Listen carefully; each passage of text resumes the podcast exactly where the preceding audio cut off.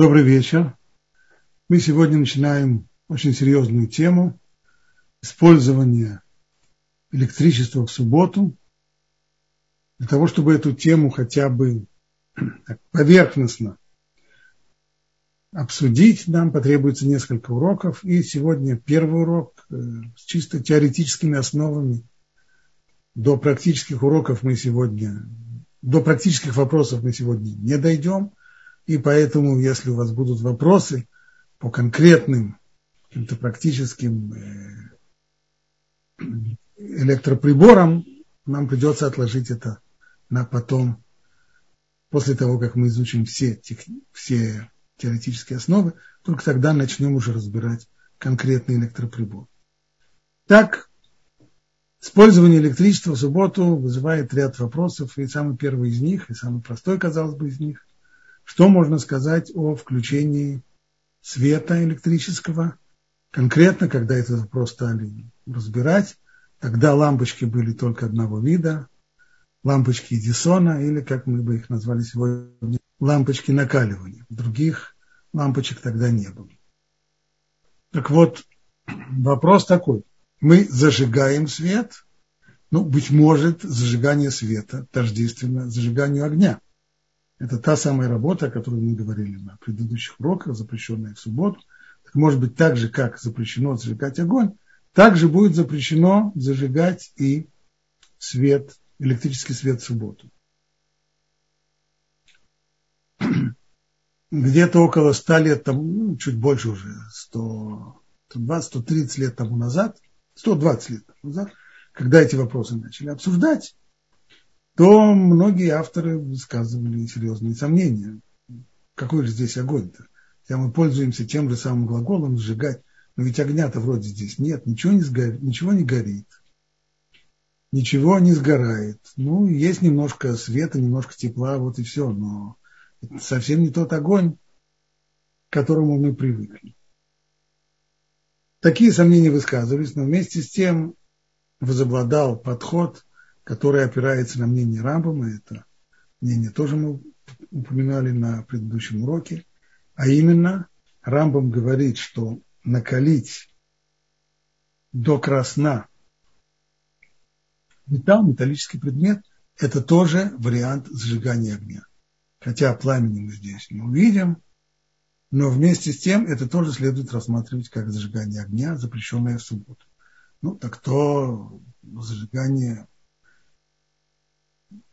то накаливание металла. Будем его рассматривать как зажигание. Но мы ведь говорим про лампочку. Ну, по поводу лампочки, на самом деле, можно сказать то же самое. Ведь в лампочке-то есть. Что, что приводит к тому, что лампочка накаливания светится? В ней есть тонкая вольфрамовая нить. И когда ток проходит по этой нити, вследствие ее высокого сопротивления, происходит свечение и выделение тепла. Последнее выражение хорошо, возражение хорошо, но все-таки ничего же не сгорает. Ведь горение, как нам когда-то объясняли в школе, это процесс быстрого окисления, при котором реакция быстрого окисления, при которой выделяется много тепла и света. Но здесь э, никакого окисления нет, пламени мы не видим. Верно, но тоже здесь нет окисления. Во-первых, это потому, что весь кислород из лампочки выкачали, лампочка по крайней мере, те лампочки, о которых когда-то говорили там сто лет тому назад, они были накачаны азотом. Все это для того, чтобы, именно для того, чтобы вольфрамовая нить прослужила как можно дольше. И вот почему нет окисления. Кроме того, кто вообще сказал, что действительно, да, мы знаем, что при горении происходит этот процесс быстрого окисления, но кто сказал, что сжигание огня с точки зрения Тора обязательно должно включать в себя вот это вот быстрое окисление. Так что в конечном итоге это было окончательным выводом, что согласно мнению большинства авторитетов, зажигание света при помощи лампочки накаливания запрещено в субботу так же, как запрещено зажигание огня. И даже те авторитеты, которые спорили, считали, что нельзя приравнивать электрический свет к огню. При всем при том они согласны, что когда ток проходит по металлическому проводу, и тот раскаляется и немного размягчается, то, по крайней мере, если это не зажигание огня, то, по крайней мере, это входит в категорию варки. Ведь накалить металл с целью его размягчить, он мало чем отличается от э, варки мяса. Цель преследуется та же самая, чтобы мясо было более мягким и съедобным, удобоваримым. И хотя никто из нас не собирается переплавлять да, храмовые нити, вместе с тем процесс этот происходит, и происходит он неизбежно. То есть нельзя сказать, что это будет разрешено как ненамеренное последствие наших действий, того, что мы нажали на выключатель, поскольку это действие, это, это последствие неизбежное на 100%, то и оно входит в запрет. Так что зажигание лампочки накаливания – либо по причине зажигания огня, либо по причине варки. Можно так, можно так. В любом случае однозначно в субботу запрещено. И к этому выводу пришли уже довольно давно. Кстати, все, что было сказано, относится не только к лампочке накаливания, но и к любым предметам, любым электроприборам, в которых есть э, спираль накаливания. Сюда относятся и чайники, и электрокамины, и нагревательные приборы, и фены, и что Всех их нельзя включать в субботу, поскольку это как минимум входит в категорию зажигания огня или в категорию варки. До сих пор мы говорили о включении. А если мы хотим, наоборот, выключить, что тогда?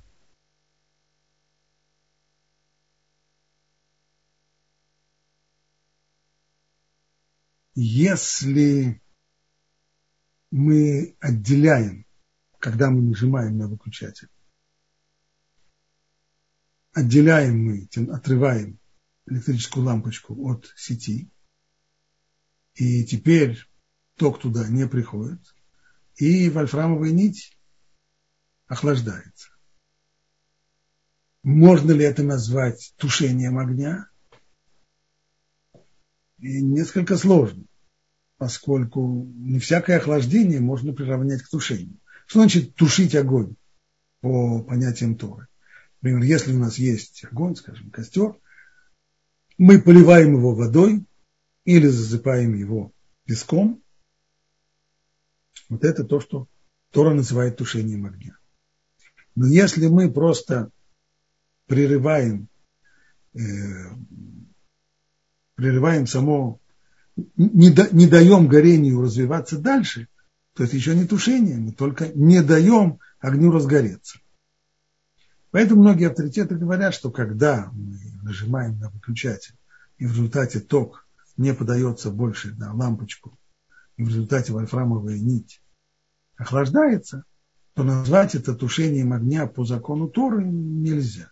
Но, по крайней мере, Мидрабанан по постановлению мудрецов, и это действие следует приравнять к тушению, поскольку оно очень напоминает тушение огня. Хотя, конечно, никакой воды, никакого песка или пены из огнетушителя мы здесь при этом не используем, но вместе с тем такое действие, как напоминающее тушение огня, следует запретить Мидарабана.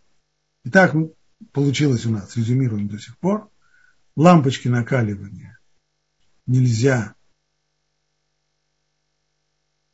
туш, нельзя включать, нельзя тушить. Мы все время говорили про лампочки накаливания. А в наше время есть еще и другие лампочки. Есть лампочки дневного света, флуоресцентные. Там никакой вольфрамовой нити нет, она не накаляется. Но вместе с тем и там происходит нечто, что очень похоже на сжигание огня. А именно, когда мы включаем лампу дневного света, то в стартере происходит выделение искры, пробегает искра. И искра, как мы будем об этом говорить, скорее всего, тоже относится к огню. То же самое можно сказать по поводу неоновых ламп. Понятно, что там нет никакой нити накаливания, ничего там не горит, ничего там не раскаляется, ничего там не, не плавится. Но вместе с тем, в момент э, включения неоновой лампы пробегает искра. Ну, а вот теперь уже и пришло время поговорить, как мы должны воспринимать искру. Что такое? С точки зрения закона Торы, с точки зрения Лаки, что такое искра? Многие авторитеты писали, что искру следует рассматривать как горение. Потому что, хотя она сама вроде бы незначительна, но если искра попадает на горючий материал, то, как известно, из искры возгорится пламя. Вопрос, запретила ли Тора подобного рода зажигания, сможем ли мы приравнять высечение искры к зажиганию огня, который Тора запретила, это вопрос, безусловно, спорный. Потому что ну, пока искра не попала на, на горючий материал, так никакого огня и нет. Она может попасть, если она попадет на горючий материал, то она вызовет огонь, пламя. Все это будет, но в данный момент нет. Поэтому это довольно сомнительно, является ли высечение искр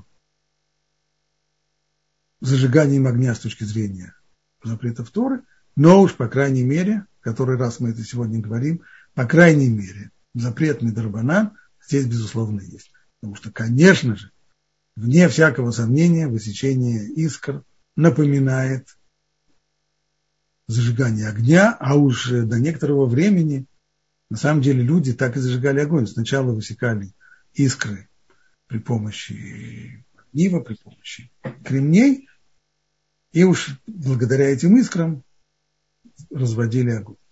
Так что, как минимум, Мидрабанан, высечение искры запрещено. Таким образом, получилось у нас, что когда мы нажимаем на выключатель, и в результате загорается лампочка накаливания, тогда нарушается запрет Торы. Если же, нажимая на выключатель, мы тем самым зажигаем неоновые лампы или лампы дневного света, флуоресценты, то тогда нарушается только запрет Мидрабана. И еще один вопрос, который я хотел бы сюда добавить. Если искра запрещена мудрецами, то почему тогда в субботу можно снимать синтетический свитер, скажем? Никто из нас не слышал о таком запрете Торы снимать в субботу синтетических свитер, хотя на самом деле при этом искры летят во все стороны. Пусть они маленькие, незаметные, только в темной комнате мы их заметим, но все-таки эти искры есть. Почему же они не запрещены? Их действительно мудрецы не запретили, потому что они настолько маленькие, незначительные и слабенькие, что даже вот они-то, эти искры, которые летят от нашей синтетической одежды, даже если они попадут на горючий материал, то возгорание они не вызовут, поэтому можно смело сказать, что здесь никакого вообще запрета нет, и не возникает даже такой вопрос в Аллахе, а не следует ли запретить снимать синтетическую одежду в субботу.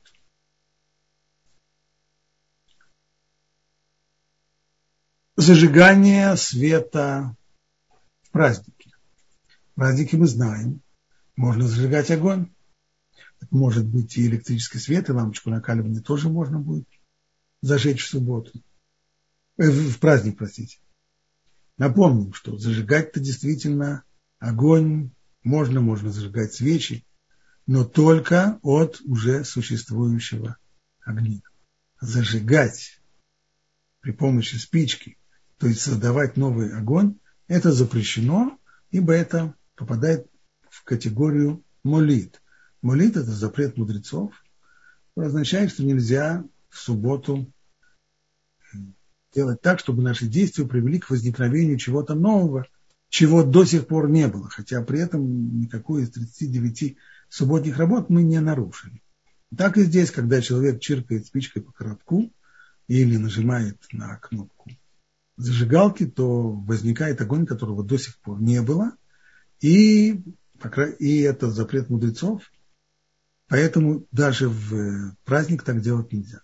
А все, что можно сделать в праздник, это переносить огонь с одного места на другое, то есть от одной свечки горящей зажигать другую свечку или зажигать какой-нибудь другой горючий материал. Вот это и разрешено в, в праздник. Ну а что касается зажигания лампочки накаливания или других лампочек, то как мы будем в дальнейшем изучать, то, безусловно, при этом совершается нечто очень похожее. Это тоже можно рассматривать как молит порождение чего-то нового. До сих пор у нас была лампочка холодная, холодно мерцала в темной комнате. В результате того, что мы нажали на выключатель, появился свет, стало выделяться тепло. Очень-очень это напоминает появление нового огня при помощи спичек или зажигалок и тому подобное. Поэтому и в Йомтов, и в праздник, поскольку нельзя порождать новый огонь, то нельзя зажигать электрический свет не только в субботу, но и в праздники. Ну вот теперь пришло время поговорить о тех электроприборах, в которых никакой нити накаливания, никакой спирали нет. И ничего там не греется. Ну вот хотя бы вентилятор. Можно ли включить вентилятор и подобные ему приборы в субботу?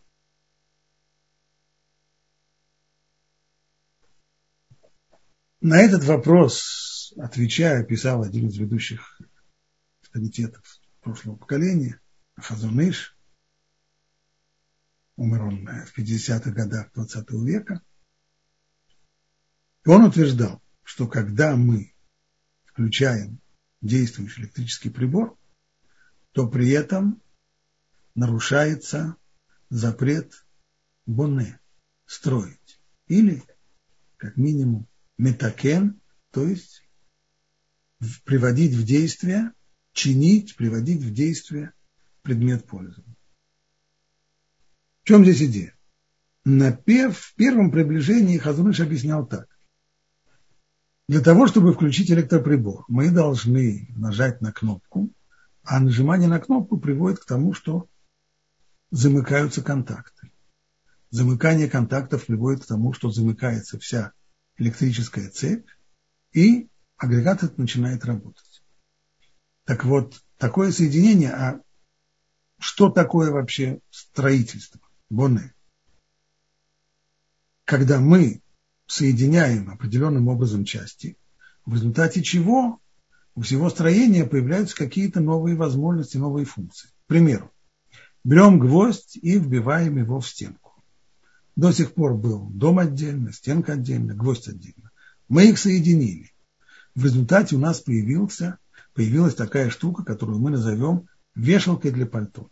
Теперь мы можем, до сих пор был дом без вешалки, и когда мы приходили в такой дом, пальто приходилось класть на стул или на диван, очень неудобно. А вот теперь мы соединили гвоздь со стенкой, и получилось, получился у нас дом с вешалкой. То есть у дома появились новые функции. Теперь он может не только принимать гостей, но и удобно располагать их э, пальто на, на вешалке.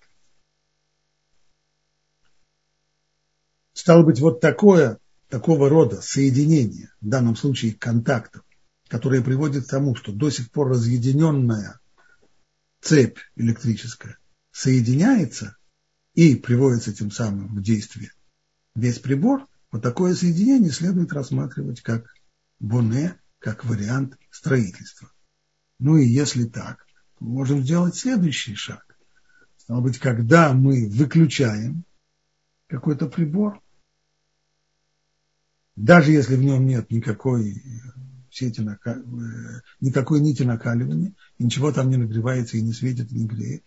Но при всем при том, когда мы нажимаем на выключатель на разъединение, собираемся выключить что-то, то разъединяются контакты, цепь разомкнулась, прибор теперь не работает, И если включение прибора мы рассматривали как вариант строительства, то вполне логично предположить, что выключение прибора мы можем рассматривать как его разрушение. То есть Хазоныш ввел здесь довольно неординарные понятия, то есть на уровне common sense, на уровне здравого смысла мы бы рассматривали включение и выключение приборов как использование.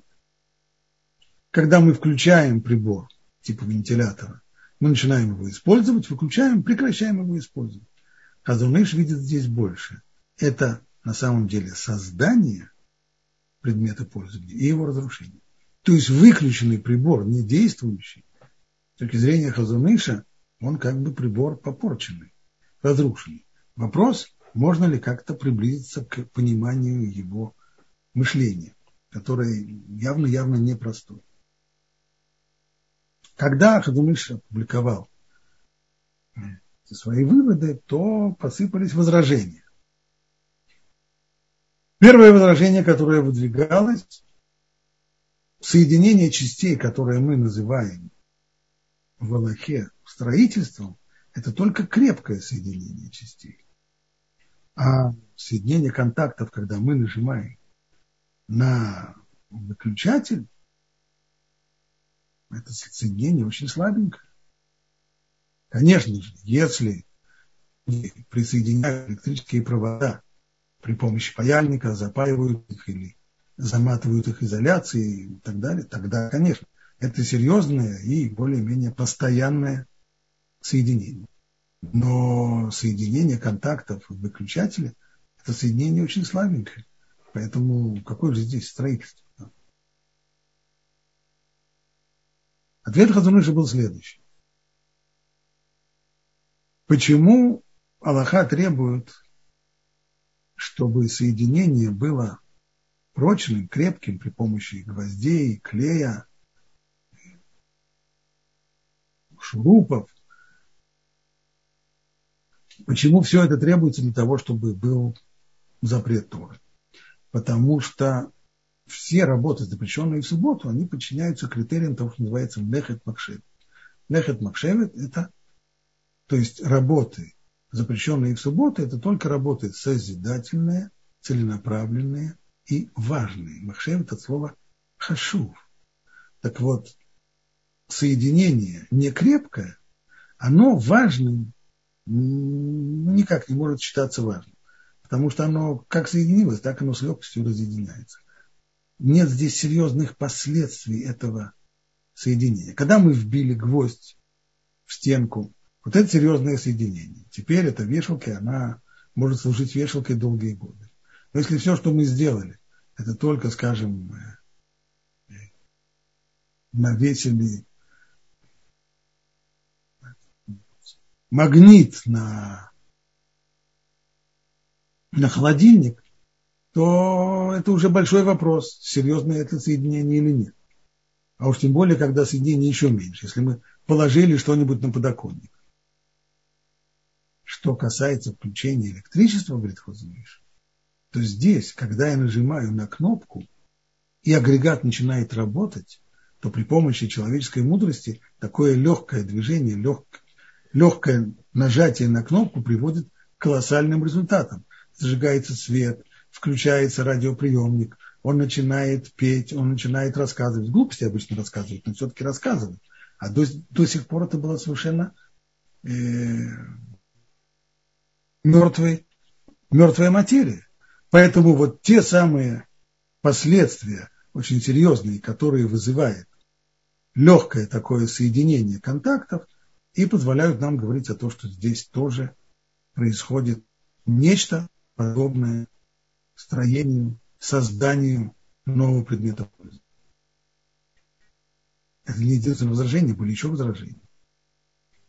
Строительство, которое запрещает Тору, это обычно строительство долговременное. То есть, если мы построили домик, карточный домик, который только если чихнуть рядом с ним, он тут же развалится, то строи, настоящим строительством по Торе назвать это нельзя. И здесь тоже. Ведь когда мы нажали на кнопку, чтобы включить тот же самый вентилятор или радиоприемник, так не будет же он работать годами, мы его скоро выключим. Это временное воздействие. Поэтому, казалось бы, куда проще, вроде бы, подходит здравому смыслу, зрения здравого смысла рассматривать это как использование предмета, прибора, того же самого вентилятора, а не его создание. И снова ответ Хазумиша. Да, на самом деле соединения это бывают разные.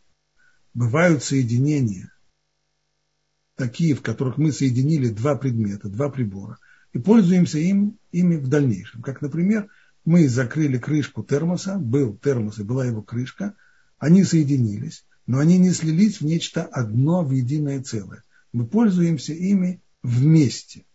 Точно так же, как если я, скажем, поставил, э, мне нужно выкрутить лампочку, о которой мы говорили в начале урока, я для этого ставлю стул на стол, а потом, может быть, еще и табуретку на стул, я не буду говорить, что я теперь создал лестницу. Я просто пользуюсь этими тремя предметами, столом, стулом и табуреткой для того, чтобы забраться, дотянуться до, до лампочки. Вот в таких соединениях, если это соединение временное, то действительно мы не рассматриваем это как создание чего-то нового.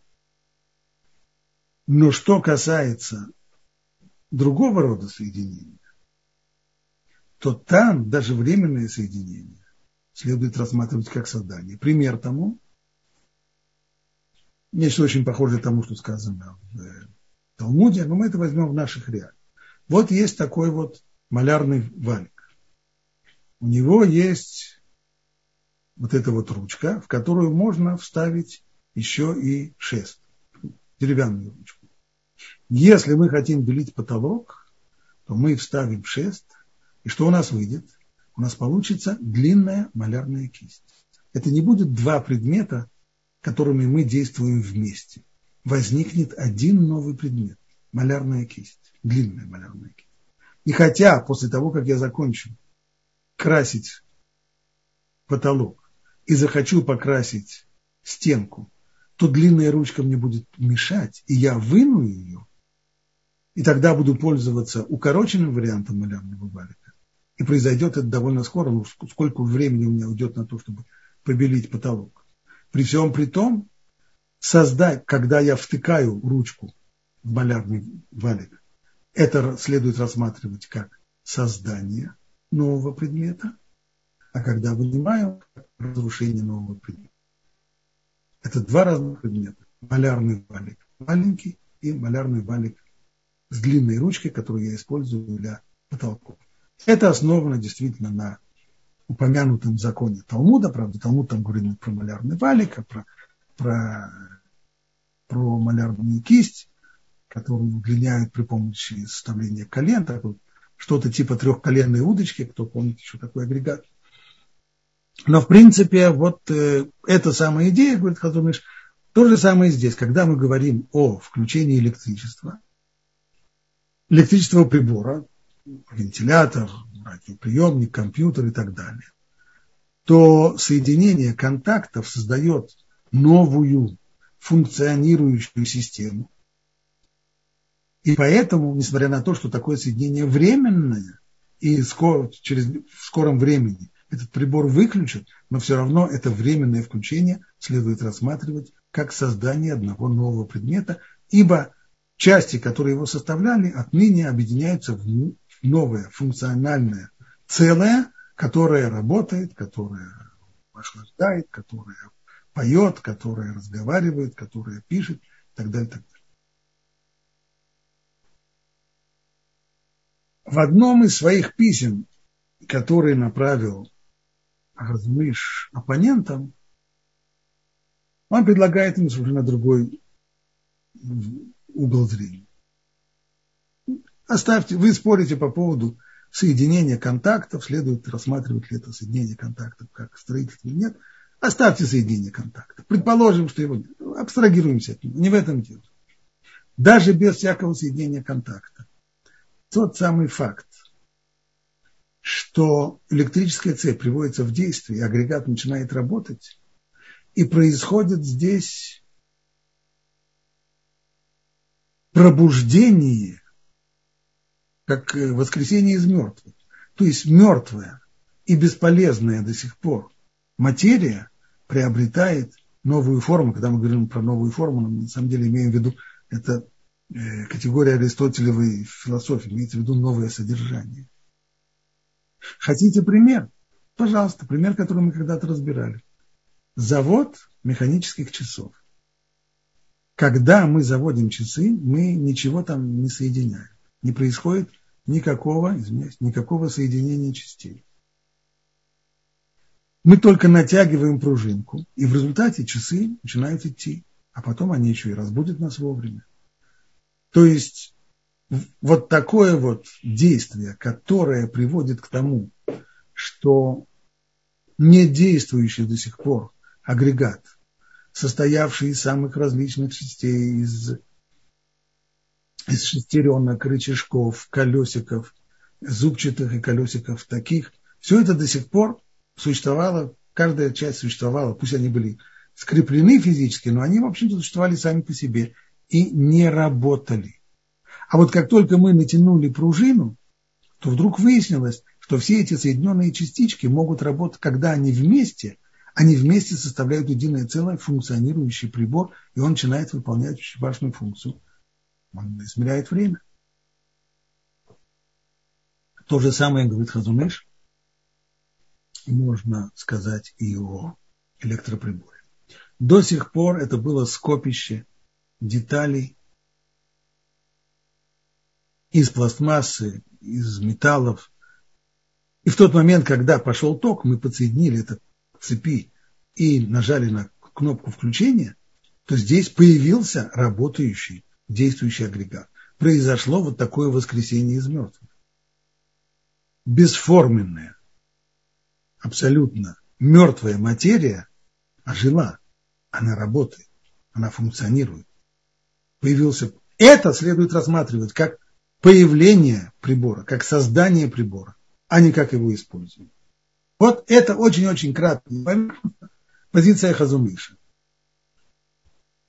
Те, кто с ним не соглашались, если бы мы их спросили, ну а как вы воспринимаете, что, что вы можете сказать, когда мы включаем какой-то электрический прибор, без нити накаливания. С нитью накаливания непонятно. Там следует рассматривать как зажигание огня. Хорошо. А вот без нити накаливания.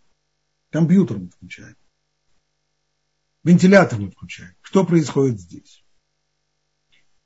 Здесь большинство из тех, кто спорили из оппонентов Хазумиша, они обратились к фундаментальному труду одного из галицийских э, раввинов, названием Бейт Ицхак, в которой он утверждал, что включение электричества следует рассматривать как упомянутую сегодня уже категорию молит.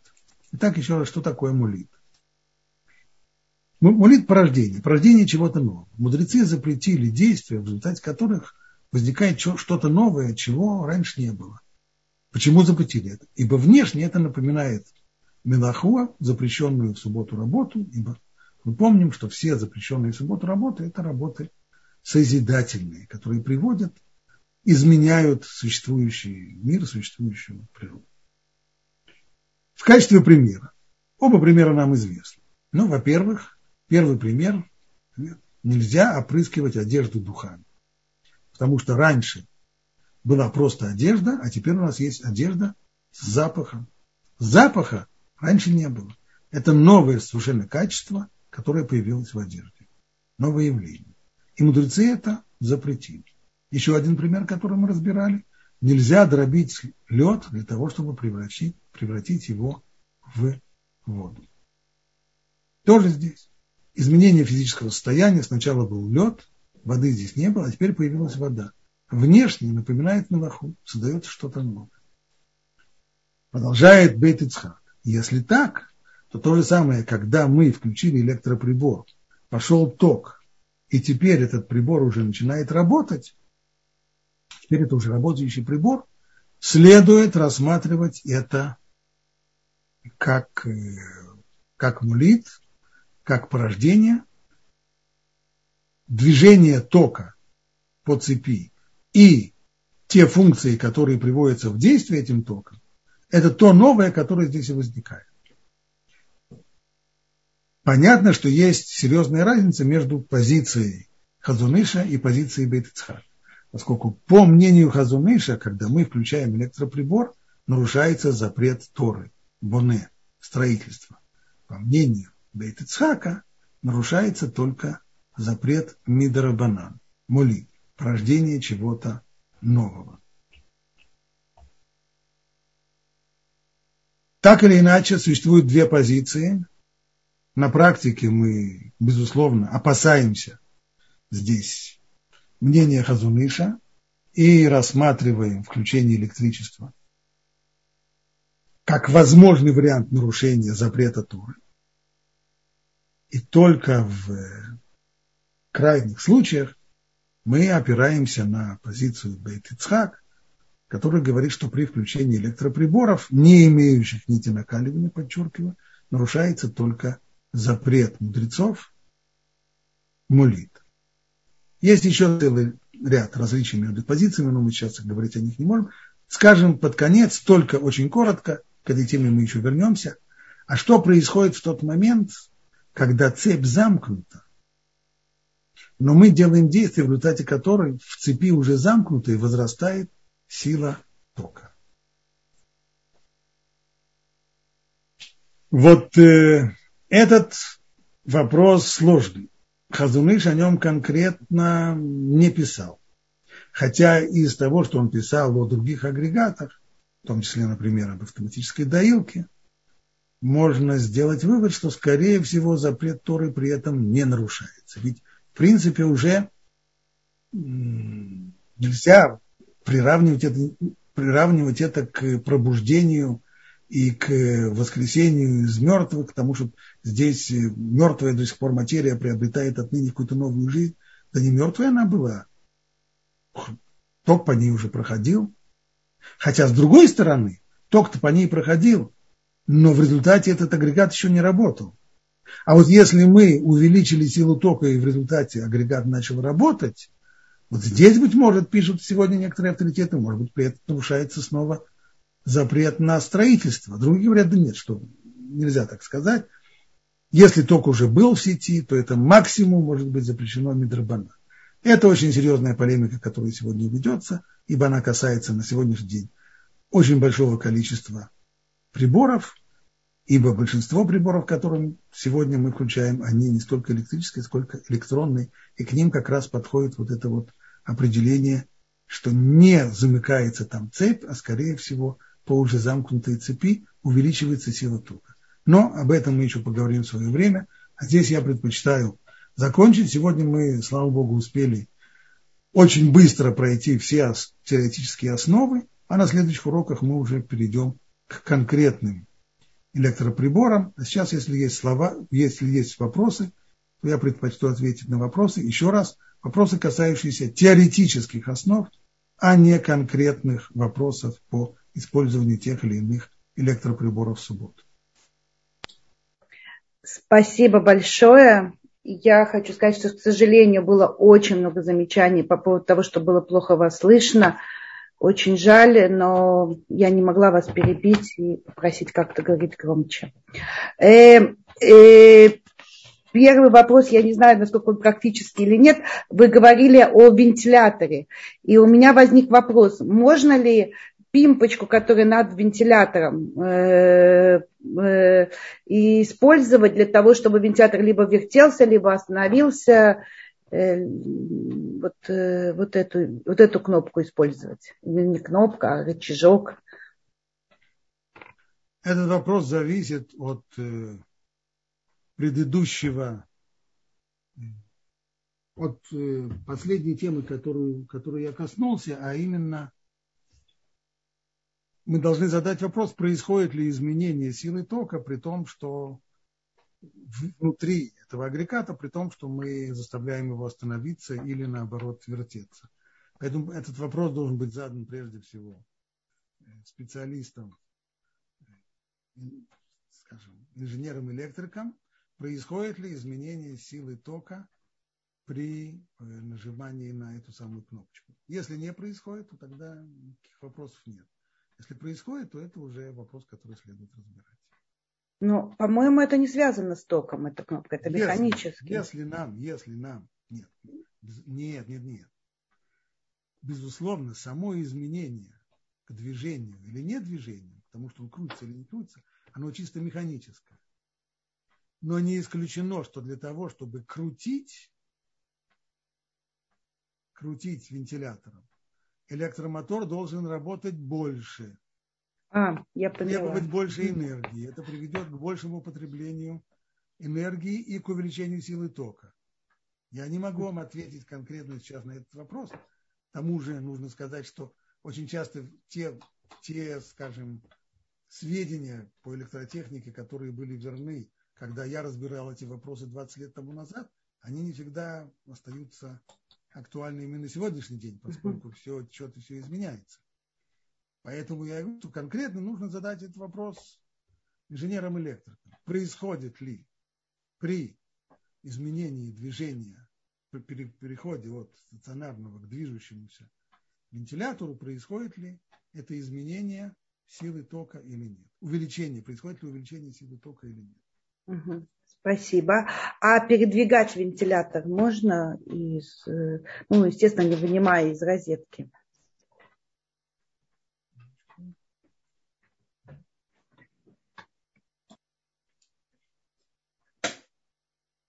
передвигать. Ну, здесь снова э, ряд авторов говорят, погодите, погодите, если вы придвинете его ближе к стенке, то тогда потоки воздуха, здесь уже начинается аэродинамика, потоки воздуха изменяться, и будет ему легче или будет ему труднее. Э, ну, по крайней мере, там, где мы не придвигаем его к стенке, то очевидно совершенно, что просто так двигать вентилятор можно, Отдельный вопрос будет, и, и нам его тоже придется поднять, не является ли вентилятор мукцы, то есть предметом, который нельзя передвигать в субботу, но это пока мы дойдем до мукцы, это много воды еще утечет. Это еще все впереди. Спасибо. Э, я сейчас зачитаю вопрос, который я не очень понимаю. Уважаемый Моше, можно ли устанавливать датчики движения на включение света? Это вопрос конкретный по поводу датчиков движения, который мы будем рассматривать, когда будем рассматривать конкретные электроприборы. Это имеется в виду, что когда мы проходим мимо... На сегодняшний день, к сожалению, это жизнь, вещь, которая очень осложняет жизнь еврея. Это то, что освещение во многих, скажем, если вы сегодня останавливаетесь в гостинице, то почти наверняка в коридоре гостиницы установлено освещение с датчиком движения для экономии электричества. Там царит тьма, а в тот момент, когда кто-то входит в коридор, датчик реагирует на движение и тут же включает освещение. И вот это вот э, серьезная, безусловно, здесь есть серьезная проблема, касающаяся законов субботы, и нам придется ее разбирать. Угу. То есть это имеется в виду вот эти, то, что вопрос был по поводу уличных фонарей, когда проходишь мимо них, и они зажигаются. Эти ну, не только уличных. Будем, да. Эти вопросы будем разбирать потом. Сегодня мы касаемся только теоретических основ. Кстати, Галит, вас очень-очень плохо слышно. Я с трудом вас слышу. А, да? Ой, э, жалко. Так. И странно, я говорю в наушник. А вот э, это не зависит от наушников и не зависит от... Э, это просто Zoom плохо работает. Хорошо, я надеюсь, что вот меня будет слышно, если я скажу, что э, э, Татьяна, э, Татьяна, вы можете задать свой вопрос. Да, добрый вечер. Большое спасибо вам за прекрасный урок, как всегда, Раф Пантелят. Я хочу сказать по поводу ваших микрофонов. Мы слышим, Галит, на порядок э, буквально на порядок лучше, чем ваш микрофон. Мне кажется, что это, это что-то у вас в компьютере, в ваших установках вашего компьютера. Мы вас слышим, но очень тихо. А когда Галит говорит, мы просто на порядок лучше ее слышим. Вот. Может быть, вы как-то можете посмотреть смотреть. Спасибо. Спасибо. Э, Орана. Извините, если я неправильно прочитала имя. Вы можете задать свой вопрос. Так. Вот тут пишут, что человек в наушниках и все хорошо слышат. Вот. Но я тоже Рава Пантелята замечательно слышу. Ицхак, пожалуйста, вы можете задать свой вопрос.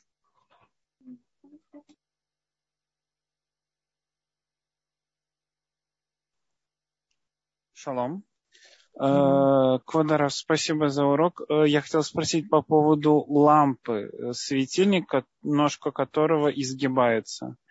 То есть вот она стоит, и я силу только не уменьшаю, не увеличиваю, и никак не включаю, не выключаю, но я выгибаю так, чтобы мне было удобно читать. Какая это лампа? Лампочка накаливания О, или... Если это лампа накаливания, я так понимаю, здесь труднее, потому что это может быть мукция, которую вообще это, нельзя трогать. Может быть, это точно а если... Это точно мукция. Лампочка накаливания мукция. А если это какая-то другая лампа, тогда, которая тогда не... Можно, тогда можно перемещать. Если это другая лампа, где нет нити накаливания, то можно перемещать. На, мукция она не является. Угу, угу. А, которая на светодиодах, которые маленькие-маленькие такие точечки, их много. Она каким является? То, накаливание это, или... Это, это LED? Э, да, думаю, LED. Э, там много маленьких-маленьких лампочек, а, и все по это вместе одна лампочка. Сказать, что по поводу леда я как-то я для себя еще не выяснил, потому что, насколько я понимаю, многие лампы леда, они сильно-сильно нагреваются. Хотя что именно там нагревается, я по, я по своей серости не могу вам сказать. Эм...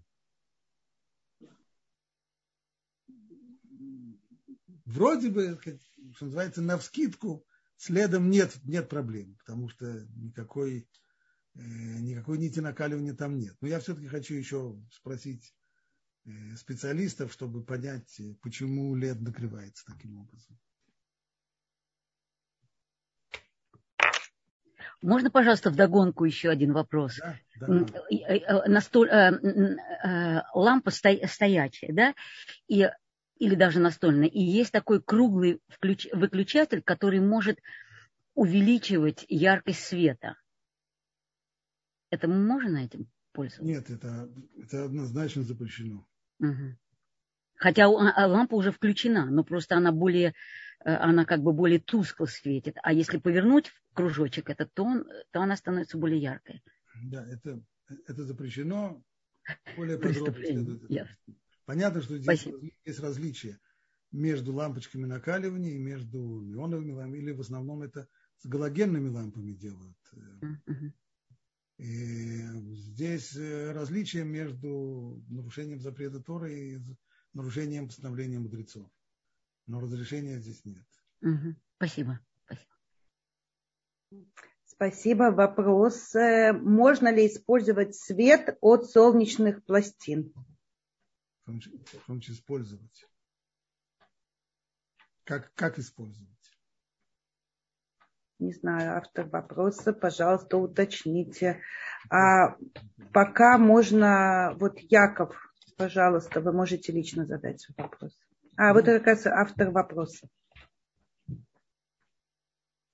А, вы мне включили. Нет, у вас просто уже включен был, Ирина. Но, пожалуйста, а. вы можете задать. А, я, может, пропустила что-то. Сейчас хочу спросить. Смотрите, вот с мобильным. Э, я знаю, что ну, мы не пользуемся, понятно. Ну вот кто-то мне рассказывал, например, в субботу э, что-то случилось, там, я помню, кто-то из Равов ехал там отвозить кого-то там в больницу. Ну, то есть телефон может быть, звук у него там отключен, он лежит только темный экран. Вот он лежит. Если он зазвонил, ну, экран загорелся, видно, кто звонит. Можно на него посмотреть, убедиться, что это никто из близких. Да, можно на него посмотреть. И теперь... глядя, глядя на электроприбор, вы не нарушаете никакого.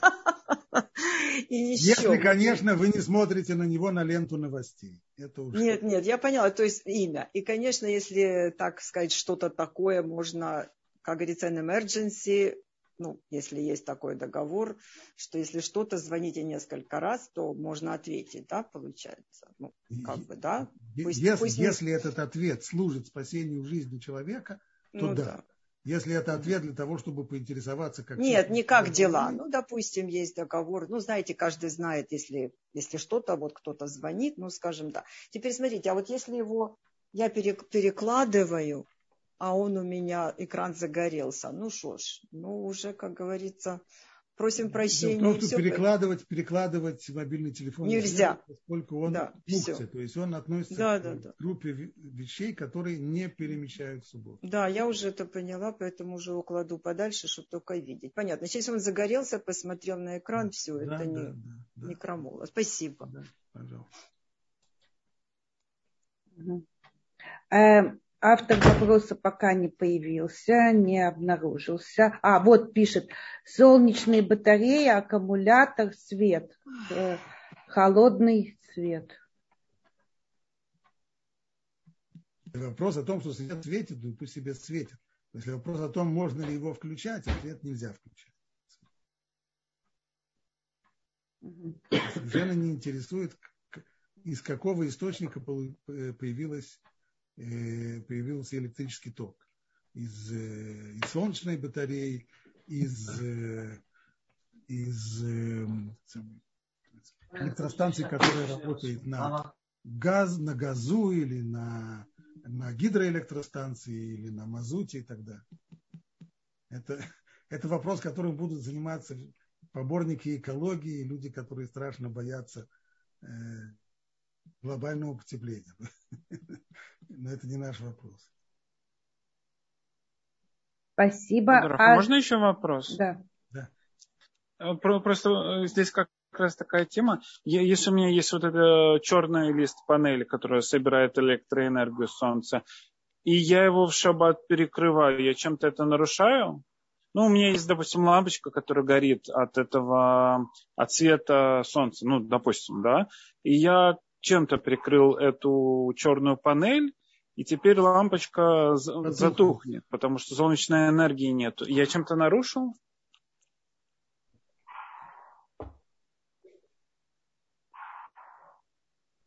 Э, запрета Тора здесь, конечно, нет. Э, не, не исключено, что здесь нарушается запрет Мидрабанан, поскольку это похоже на тушение, хотя на самом деле тушения как такового здесь нет. Скажем так,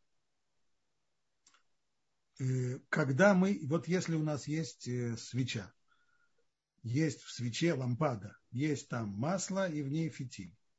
Если мы вынимаем фитиль из масла, в результате чего фитиль довольно быстро потухнет.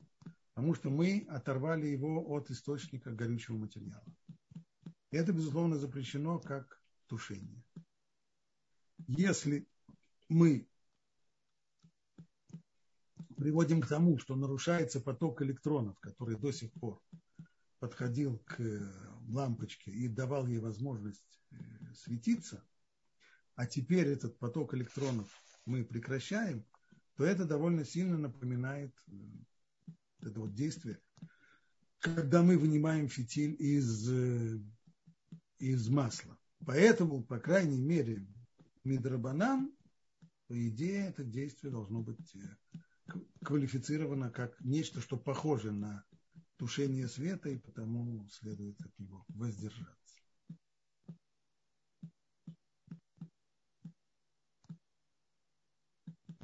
Спасибо. Я сейчас вспомнила такую ситуацию. У нас были э, настенные часы, которые пробивали э, время от, э, тоже от солнечного, э, солнечного энергии. Mm-hmm. И если мы закрывали занавески, то он переставал бить.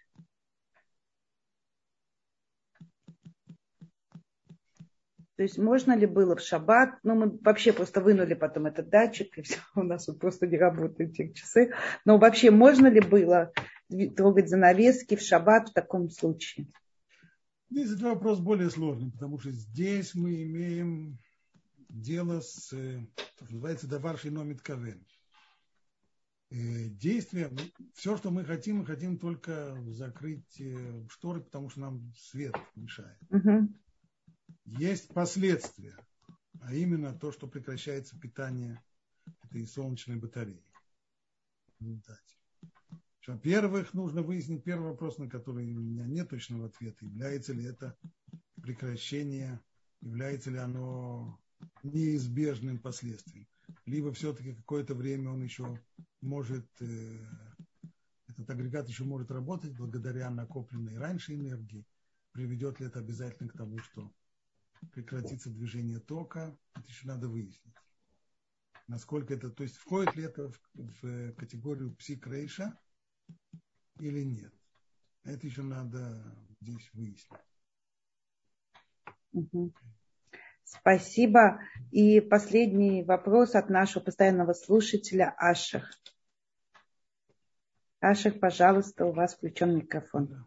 Да, шалом вам. Да, я слушаю. Спасибо за урок. А, вопрос такой. У нас недо, с недавнего времени на водяной счетчик вместо а, обычного механического поставили электронный. Получается, что такое, а, как раньше на калькуляторе, на солнечной батарее, когда открываешь, то видно, что идет счет. Но когда он закрытый, то я не знаю, идет ли он показывает ли он, э, или он только показывает, когда открывается. Так вот, у меня теперь дилемма, я не знаю, что с ним делать. Я пока домашним не сказал, но я не пользуюсь водой, а делаю это скрыто.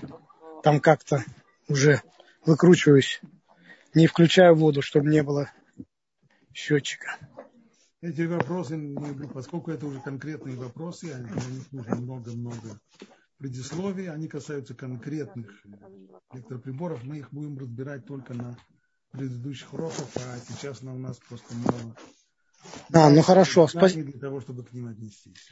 Да, спасибо еще раз. Спасибо еще раз, спасибо. Э, И шавуату. Э, Раф Пантелят, есть еще одна поднятая рука. Можно последний вопрос? Ой, да. да. Э, Розалия, пожалуйста звук. Э, здравствуйте, Раф Пантелят. Вопрос, э, может быть, он тоже конкретный. Значит, по поводу мозганов.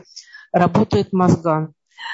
И, и, и как бы на определенную температуру, да, он должен нагреть комнату или охладить. Если закрываешь или открываешь в это время окно, то есть изменяешь, сам человек изменяет температуру Извините, этот вопрос действительно касается конкретно. Угу. К нему придем на следующих уроках. Хорошо, спасибо. Извините. Спасибо. Спасибо большое.